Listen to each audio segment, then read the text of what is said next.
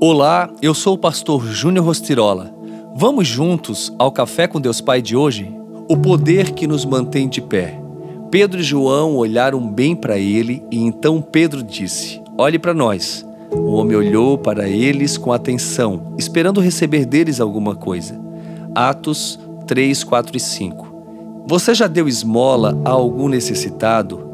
É comum nos semáforos das cidades haver pessoas pedindo esmolas e pessoas ajudando.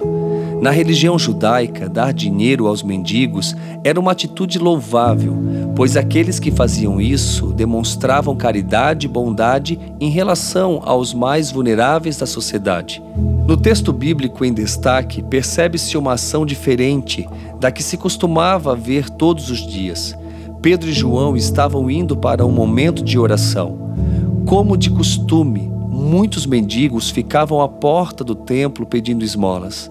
Entretanto, entre esses necessitados havia um mendigo que tinha um problema físico que o limitava. Por isso, todos os dias ia até a porta do templo pedir ajuda.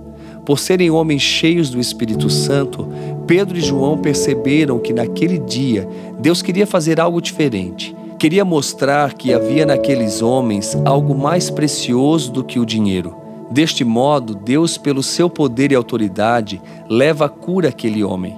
A partir daquele dia, seu destino passou a transformar a vida de muitas outras pessoas, porque seu testemunho passou a impactar todos que outrora o conheciam e aqueles que passaram a conhecê-lo. Às vezes somos tão acostumados a fazer a mesma coisa todos os dias que não nos damos conta de que somos agentes de Deus e que carregamos o seu poder e autoridade para transformar vidas. Aquele paralítico ficava ali com frequência. Provavelmente Pedro e João já o conheciam, mas naquele dia eles tiveram um posicionamento diferente. Qual é a sua decisão hoje? Seguir a mesma agenda ou ser alguém que abençoará outras vidas? A escolha está nas suas mãos e a frase do dia diz: exerça sua influência e faça a diferença onde quer que você for. Que Deus abençoe seu dia. Oremos. Pai, em nome de Jesus eu oro por esta vida, para que ela receba mais do teu poder. Senhor, que a partir de hoje essa pessoa venha desfrutar mais da tua autoridade e mantenha-se de pé diante de ti das tuas promessas. Eu oro e profetizo sobre ela, ó Pai, que assim seja em nome do teu filho amado Jesus. Amém.